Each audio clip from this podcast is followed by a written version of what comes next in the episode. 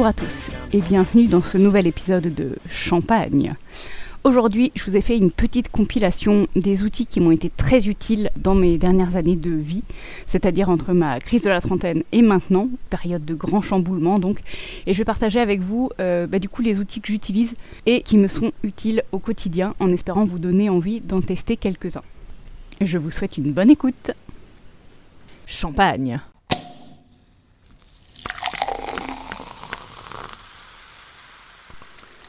J'ai noté 7 outils ou techniques différents que j'aimerais vous partager dans ce podcast. Je ne vais pas pouvoir rentrer euh, dans les détails de tous, évidemment, pendant cet épisode, mais je vais essayer de faire au mieux. Le premier outil qui vraiment a changé ma vie, c'est le bullet journal. Je ne sais pas si vous connaissez, et je pense que vous en avez forcément une mauvaise image. En tout cas, une image qui ne reflète pas la réalité. Tout simplement parce que sur les réseaux, on entend souvent parler des boulets de journal pour, euh, en général, des jeunes filles artistes qui ont envie de euh, faire des jolis dessins, euh, qui se l'autorisent dans un petit carnet. Il se trouve que le boulet de journal permet de faire ça, et c'est top.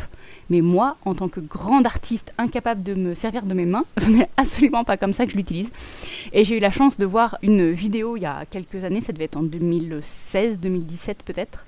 J'essaierai de vous la retrouver, je vous la mettrai dans les liens en bas de Solange te parle qui présentait son boulet de journal moche uniquement avec bah, l'objectif premier du boulet de journal, c'est-à-dire se vider la tête de toutes les tâches qu'on sait qu'on doit faire pour les écrire sur un papier et les suivre au quotidien.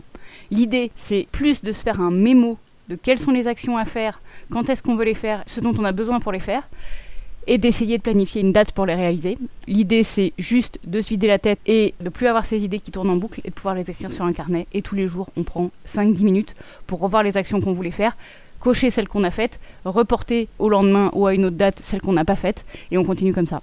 Et ça, pour moi, ça a été hyper important parce que j'ai toujours eu du mal, en tant que procrastinatrice de l'extrême, à planifier mes journées, à savoir ce que je voulais faire quand.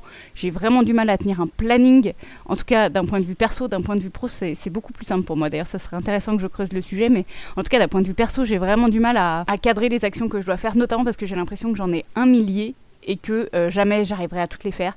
Et le fait de les écrire noir sur blanc sur un papier, on se rend compte qu'à tout casser, s'il y a 20 actions, enfin voilà quoi. Et ça peut être tout et n'importe quoi. Ça peut être vos actions euh, pro, si vous voulez faire ça au niveau pro. Ça peut être vos entraînements à la salle de sport, vos soirées avec euh, machin et bidule, les courses que vous devez faire, pas oublier de réserver l'hôtel pour partir en vacances, etc., etc.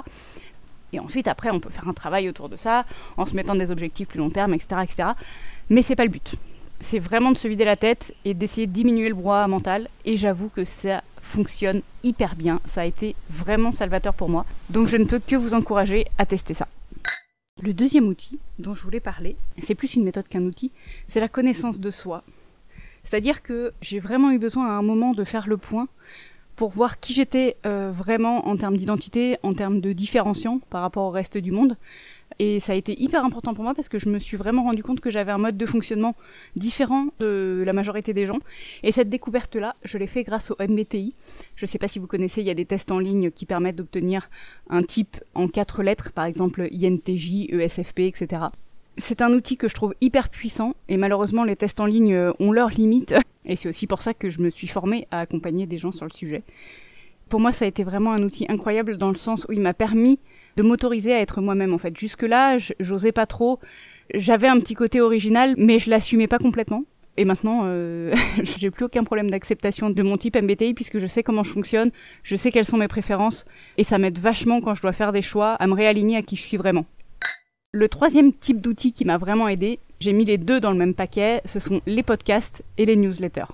J'ai découvert le podcast assez tôt, je pense, probablement 2018, et ces podcasts m'ont vraiment aidé en termes de découverte.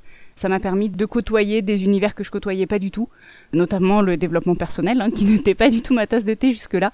Alors il y a du bon et du moins bon évidemment, mais une fois qu'on a trouvé ces podcasts fétiches, les personnes qui ont un point de vue soit assez similaire au nôtre ou soit au contraire assez opposé au nôtre, je trouve toujours ça hyper intéressant de confronter son point de vue et sa compréhension du monde à, celle d'autres personnes. Et c'est vrai que le podcast, comme c'est un format plutôt long, ça permet un peu euh, aux gens d'entrer dans le détail et de pouvoir euh, aller gratter un peu plus loin que la surface. De la même manière, les newsletters, Autant il y en a beaucoup qui nous agacent parce que on, y inscrit un peu de force, autant quand on a trouvé les pépites, les newsletters qu'on est heureux de lire tous les jours ou toutes les semaines ou tous les mois ou une fois quand ça leur chante, en fonction de, de qui les écrit, c'est toujours un immense plaisir pour moi. C'est vraiment, j'ai l'impression d'avoir une vraie connexion avec la personne qui écrit son mail et du coup, je trouve ça vraiment euh, hyper agréable. Ça fait un peu un moment privilégié, je trouve, avec la personne. J'ai vraiment l'impression d'être dans la tête des personnes que je lis, et ça, c'est quelque chose que j'adore à titre personnel. Le quatrième outil, c'est un outil qui découle en fait d'un podcast que j'ai écouté. C'était un épisode du podcast de Pauline Legnaud qui interviewait une personne qui s'était, je crois, mise à la course à pied et qui, pour ce faire, s'était créé un compte Instagram en disant bah, je vais publier tout ce que je fais sur mon compte Instagram. Et il se trouve que grâce à ce compte Instagram et toute la communauté en fait qui s'est créée derrière, parce que la communauté des runners sur Instagram elle est immense, elle est très bienveillante et il y a énormément d'échanges, etc. Et puis c'est facile de créer des liens sur Instagram. Cette personne s'est finalement euh, lancée dans la course et aujourd'hui a de très grands résultats. Ça m'avait vraiment inspiré. J'avais un peu hésité, puis au final, au moment de me lancer sur un nouveau projet, je me suis dit tiens, Instagram je l'utilisais vraiment en tant qu'utilisatrice lambda euh, avec euh, mes 30 copains et et là, vraiment, je me suis dit, bah, pour ce nouveau projet, je vais me créer un compte dédié et je vais tenter de moi-même rassembler ma communauté autour de ça. Grâce à mon compte Instagram, j'ai rencontré plein de gens incroyables et notamment, en fait, on a créé un mastermind autour de ce sujet-là. On est une douzaine, quinzaine à, avoir notre groupe WhatsApp désormais et on échange sur notre groupe WhatsApp quotidiennement sur nos problématiques vraiment sur ce sujet et c'est incroyable. Et leur soutien, mais hyper, non seulement utile, mais agréable et challengeant et sans elle, je pense que j'aurais pas du tout fait euh, tout ce que j'ai fait aujourd'hui. Alors que c'est vraiment un gros projet qui me tenait à cœur la force du collectif est incroyable, donc je ne peux vraiment que vous recommander de vous construire votre propre communauté ou de vous greffer à une communauté d'une personnalité qui vous inspire sur les domaines qui vous intéressent. C'est très puissant et c'est incroyable de voir à quel point l'entraide et le soutien entre les gens, même sur Internet, est énorme et hyper utile. Le cinquième outil, qui est un peu lié au précédent, c'est le feedback, donc les retours en français. Le feedback, c'est quelque chose qui est vraiment fondamental pour moi dans le sens où quand je fais quelque chose, quand j'interagis avec quelqu'un, j'ai vraiment besoin d'avoir le ressenti de cette personne sur comment ça s'est passé, qu'est-ce qu'on aurait pu améliorer, qu'est-ce qu'on a bien fait. C'est vraiment avoir un retour constructif sur ce que je fais. C'est-à-dire, j'ai aucun souci à prendre les critiques. D'ailleurs, si vous voulez me faire des commentaires sur, euh, sur ce que vous pensez de ces épisodes, ce que je pourrais améliorer, etc., ce sera avec un immense plaisir que je les prendrai en compte. Mais aussi, dans le feedback, il n'y a pas que recevoir, il y a aussi donner. Moi, c'est quelque chose que j'adore faire. Je pense que c'est une de mes passions dans la vie, c'est d'écouter les projets des gens et donner des idées, challenger certains points. Si jamais vous avez des projets que vous voulez challenger, surtout n'hésitez pas, contactez-moi. Et ce sera avec grand plaisir que je prendrai un peu de mon temps pour discuter de ça avec vous. C'est vraiment un sujet que, que j'adore. Pour le sixième point de ce podcast, j'ai rassemblé quelques hacks que, que j'utilise, alors qui vont pas être très longs à décrire, mais qui ont vraiment, vraiment, vraiment changé les choses pour moi. Et vous allez voir, c'est des trucs vraiment tout simples, et pourtant l'impact a été énorme. Le premier que j'ai mis en place dans ma vie, c'était, je me souviens, en terminale. Et en terminale, j'étais euh, une ado comme toutes les autres. Le matin, je détestais me lever. Donc, quand mon réveil sonnait, j'appuyais sur le bouton snooze, je faisais demi-tour dans mon lit et je me rendormais deux minutes, jusqu'à ce que mon réveil ressonne. Je rappuyais sur snooze, je redormais encore deux minutes puis mon réveil sonne, je rappuie sur snooze, jusqu'à ce que ma mère euh, vienne me réveiller euh, gentiment pour me dire, bon là ça fait un moment que t'aurais dû être levé, qu'est-ce qui se passe? Ça c'était vraiment mon quotidien. Et ça me prenait une énergie énorme. Déjà dès le matin j'étais épuisée. Et puis un jour je me suis lancé un défi, je me suis dit, tiens, je vais me lancer le défi de ne pas appuyer sur snooze et de me lever immédiatement quand le réveil sonne. Et aussi fou que ça puisse paraître, ça a changé ma vie, mais genre vraiment. Le réveil sonne, je réfléchis pas, je me lève et je commence ma journée. Déjà, en termes de douleur, la douleur ne vient qu'une fois, parce qu'à chaque fois que le réveil sonne quand on appuie sur snooze, la douleur est là, et plus on snooze, et plus la douleur est grande de devoir sortir du lit. Alors que là, c'est un peu comme un pansement, quoi. On l'arrache une bonne fois pour toutes, et ça fait mal une fois, et c'est bon. Et le fait de ne pas essayer de me rendormir, de me conforter sous ma couette, ça m'a donné une énergie le matin qui est une énergie folle. Je n'aurais jamais pensé avoir autant d'énergie le matin je ne peux que vous encourager à essayer cette méthode. Pareil, ne mettez pas la radio le matin. Vous dites oui, c'est pour émerger, machin, tout ça. Non, au contraire, vous souffrez jusqu'au moment où vous vous levez pour de bon. La méthode, elle est très simple. On met le réveil, dès qu'il sonne, on l'éteint, on se lève. Il n'y a pas de deuxième chance. Le deuxième hack que j'utilise et qui est incroyable, c'est le zéro inbox. Donc ça c'est pareil, vous pourrez regarder sur internet pour avoir plus de détails. Il y a beaucoup de gens qui expliquent la technique. J'ai aujourd'hui un compte Gmail j'ai des filtres en entrée qui me permettent de filtrer bah, notamment les newsletters, tous les mails, euh, les pubs, les machins, les trucs. Au final, j'ai plus que les mails importants et intéressants dans mon inbox. La seule raison pour laquelle on laisse des mails en non lus, c'est soit parce qu'il faut qu'on y réponde, soit parce qu'on a une autre action à faire derrière. Euh, par exemple, si votre mari vous envoie un mail pour euh, vous dire d'aller chercher du pain, et eh ben vous le laissez en non lu pour ne pas oublier d'aller chercher du pain. La méthode pour moi elle est assez simple en fait. Je couple ça avec le bullet journal, ce qui fait que non seulement le bullet journal me permet de vider ma tête, mais il me permet aussi de vider mon inbox de mail. Et ça, c'est incroyable. C'est le même principe que le bullet journal. L'idée, c'est de se vider la tête. Et donc, le inbox zéro, c'est soit ton action, quand tu reçois le mail, tu peux la faire immédiatement, ça te prend deux minutes. Et dans ce cas-là, tu le fais. Si c'est pas le cas, tu notes l'action que tu dois faire dans ton bullet journal et tu la traiteras avec le reste de tes actions. Le matin, quand tu te lèves, quand tu décides de faire ton bullet journal et pas au milieu de la journée quand tu reçois ton mail alors que t'as absolument pas la tête à ça.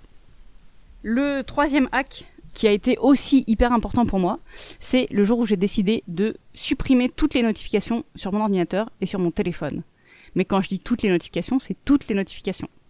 Je suis pas une grande fan de téléphone. Donc, il se trouve qu'il y a assez peu de gens qui m'appellent et que je préfère tous les autres moyens de communication qu'un coup de fil. Donc je laisse quand même les appels activés, au cas où ce soit des trucs urgents, ou un livreur chronopost par exemple, et les SMS, puisque ma, mère et mon conjoint sont les deux personnes qui m'envoient des SMS quasiment uniquement. Donc ça me va bien de laisser l'alerte SMS, mais pour tout le reste, j'ai zéro alerte. C'est-à-dire que mes notifications WhatsApp, je ne les vois pas tant que je n'ouvre pas l'application WhatsApp. Donc quand j'ai décidé de voir quelles étaient les notifications WhatsApp, ça m'arrive assez souvent de checker WhatsApp ça peut dans la journée, hein, probablement une dizaine de fois.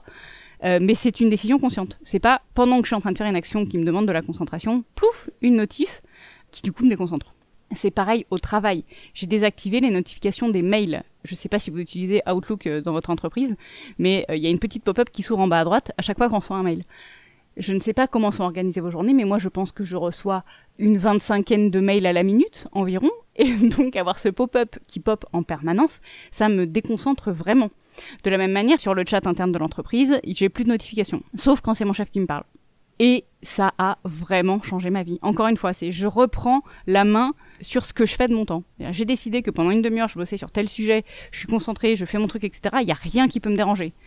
Et quand j'ai fini ma tâche d'une demi-heure, je prends cinq minutes pour aller lire mes mails, pour aller aux toilettes, pour boire un verre, pour regarder mes notifications WhatsApp, Instagram, etc. Et puis ensuite, ma vie reprend son cours. Je reprends une autre action que j'ai décidé consciemment de faire quand on reçoit une notif, je sais pas vous, hein, j'imagine qu'on est tous pareils, je reçois un message, j'ai qu'une seule envie, c'est de le lire. Donc dès que mon cerveau a vu qu'il y avait une notification, je ne peux plus me reconcentrer sur la tâche avant de voir quel est ce message. Surtout si c'est euh, ma cousine au troisième degré qui envoie un bonne année tout le monde, qui n'avait aucune notion d'urgence. Et enfin, le septième point que je voulais partager ici, il est un peu différent des autres dans le sens où il n'est pas gratuit. Tous les premiers que je vous ai indiqués sont gratuits, au matériel prêt. Mais là, je parle des formations. Des formations en ligne ou des formations en présentiel, en tout cas de toutes les formations que j'ai faites. Euh, c'est quelque chose auquel, euh, quand j'ai commencé à, vouloir lancer des projets, je me suis beaucoup basée sur Internet pour, euh, pour voir ce qui existait. Et c'est vrai que tous les coachs, les formateurs, les machins, ils font de la pub, des bidules. On n'y croit pas, on se dit que ça sert à rien et que, et que c'est vraiment des mecs qui sont là uniquement pour se faire du pognon. Et en fait, spoiler alerte, non. Alors, pas tous, évidemment, il y a des charlatans dans, dans le lot, je vais vous prendre un petit exemple. La première formation que j'ai achetée en ligne, c'était quelqu'un que je suivais sur YouTube depuis déjà un an. Je savais que son travail était vraiment de qualité, que ça me parlait beaucoup, euh, que j'allais pouvoir apprendre plein de choses et surtout me, débloquer dans, mes projets. Et donc, j'ai décidé d'acheter sa formation qui était affichée à 1500 et après un call de closing, euh, je l'ai eu à un peu moins de 1000 euros. Pour moi, 1000 euros, c'était une somme, quoi. Je me suis dit, waouh, j'investis 1000 euros dans cette formation et j'espère que ça me permettra de lancer derrière mon projet qui va me rapporter de l'argent. Spoiler alerte, j'ai déjà largement remboursé la formation, en plus d'avoir appris un million de trucs euh, sur le sujet en question, mais aussi euh, sur moi, sur euh, bah, l'organisation de, de, ces projets, etc., qui n'était pas du tout le sujet de la formation à la base. Mais je regrette absolument pas une seule seconde d'avoir acheté cette formation. Au contraire, et je dis ça, euh, j'ai acheté la sienne parce que c'était lui que je suivais et, que c'était avec cette personne que je me sentais en confiance. J'aurais pu en acheter d'autres. Depuis, j'en ai trouvé certaines sur le même sujet qui étaient probablement meilleures, mais que je connaissais pas à l'époque. Donc, euh, bah, j'ai acheté celle qui était la meilleure au moment où j'ai voulu acheter. Et ça, c'est une formation qui coûte cher. Donc, quand tu l'as fait, tu t'investis, t'as vraiment envie d'en retirer quelque chose. Il m'est arrivé certaines fois d'acheter des formations à 37 euros. Ça fait un an et je l'ai toujours pas ouverte. C'est bien de se dire les formations, ça forme Mais une formation à 37 euros sur un sujet qui n'était pas crucial pour moi, j'aurais vraiment pu m'abstenir de faire cet achat. Alors que si j'avais un problème en particulier, que j'avais cherché sur internet des formations qui pouvaient répondre aux besoins, que j'avais pris quelques mois pour regarder le contenu des différentes personnes, voir celle qui me parle le plus, parce qu'évidemment la manière dont, sont faites les formations, on a tous nos préférences. Il y en a qui préfèrent des personnes hyper carrées, qui sont efficaces, qui vont direct au but, d'autres qui préfèrent des contenus plus englobants, plus euh, encourageants, peut-être moins focus, mais qui vont quand même expliquer les choses d'une autre manière et, qui, peuvent parler plus à d'autres personnes. Il faut le temps vraiment de choisir le formateur et pas à la légère, vérifier bien le contenu, euh, pour 30 euros, on peut pas avoir une formation d'extrême qualité. Ou alors c'est un produit d'appel euh, pour d'autres formations de ce formateur, et dans ce cas-là, c'est tout à fait légitime. Et on peut se faire une première idée de ce que vaut un formateur en achetant chez lui une petite formation, pour voir si ça nous satisfait ou pas. Ces formations en ligne, c'est vraiment quelque chose qui permet d'apprendre incroyablement vite. Et autant je suis convaincue que sur Internet, on trouve tout, mais on trouve vraiment tout en termes de formation, en termes de contenu. Autant la formation, ça permet quand même de gagner du temps, dans le sens où on n'a pas à parcourir tout Internet trois fois, ce qui peut facilement prendre une année quand c'est un sujet un peu velu. Et on a juste à suivre bah, ce qu'une personne nous propose, qu'elle a réfléchi, elle a sélectionné les sujets qui lui paraissaient importants, la méthode qui lui paraissait la plus efficace, et suivre la formation proposée par quelqu'un est, à mon sens, hyper utile. De la même manière, il y a aussi des formations en présentiel qu'on peut faire. Il y a certaines formations en présentiel que j'ai faites qui étaient vraiment très bien et qui m'ont beaucoup apporté. Euh, par contre, elles étaient beaucoup plus chères que ma fameuse formation à 1000 euros et sur le long terme, elles vont m'apporter beaucoup moins, je pense. Santé Euh. Synthèse En synthèse, les outils qui m'ont vraiment aidé dans les dernières années ont été le bullet journal, qui permet de gérer sa to-do list de manière efficace et déculpabilisante, la connaissance de soi, plus globalement, on va dire le développement personnel, mais notamment cet aspect-là, apprendre à mieux se connaître, à mieux se comprendre. Ensuite, les newsletters et les podcasts qui permettent de découvrir des univers qu'on ne connaît pas du tout et nous donner de la curiosité pour de nouveaux sujets. Ensuite, j'ai découvert la force de la communauté et du groupe, notamment sur les réseaux sociaux. Le feedback, qui est un outil double qui permet de donner du feedback et donc d'améliorer notre compréhension des sujets et aussi de recevoir le feedback, c'est-à-dire d'améliorer les choses que l'on produit. Je vous ai ensuite présenté quelques hacks qui ont vraiment changé ma vie, à savoir ne plus utiliser le bouton snooze, à passer au zéro inbox pour mes boîtes mail et à couper toutes les notifications sur mon ordinateur et mon téléphone. Et enfin, je suis intimement convaincue que les formations payantes, notamment sur Internet, ont vraiment de la valeur et j'ai tenté de vous expliquer pourquoi. J'espère vous avoir convaincu avec ces quelques outils et je vous dis à très bientôt.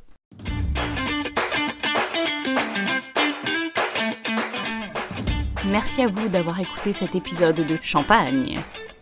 Champagne, c'est le podcast dans lequel je vous partage mes récentes découvertes qui m'ont permis un changement d'état d'esprit incroyable dans les cinq dernières années. J'espère ainsi vous donner envie de creuser des sujets qui ne vous seraient jamais passés à l'esprit et peut-être envisager de changer votre vie.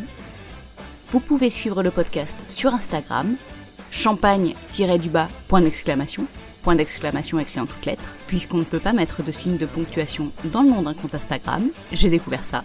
J'attends là-bas vos commentaires, questions, feedback pour m'aider à améliorer le podcast et à répondre à vos questions d'aujourd'hui. Je vous souhaite une très bonne écoute et à la semaine prochaine.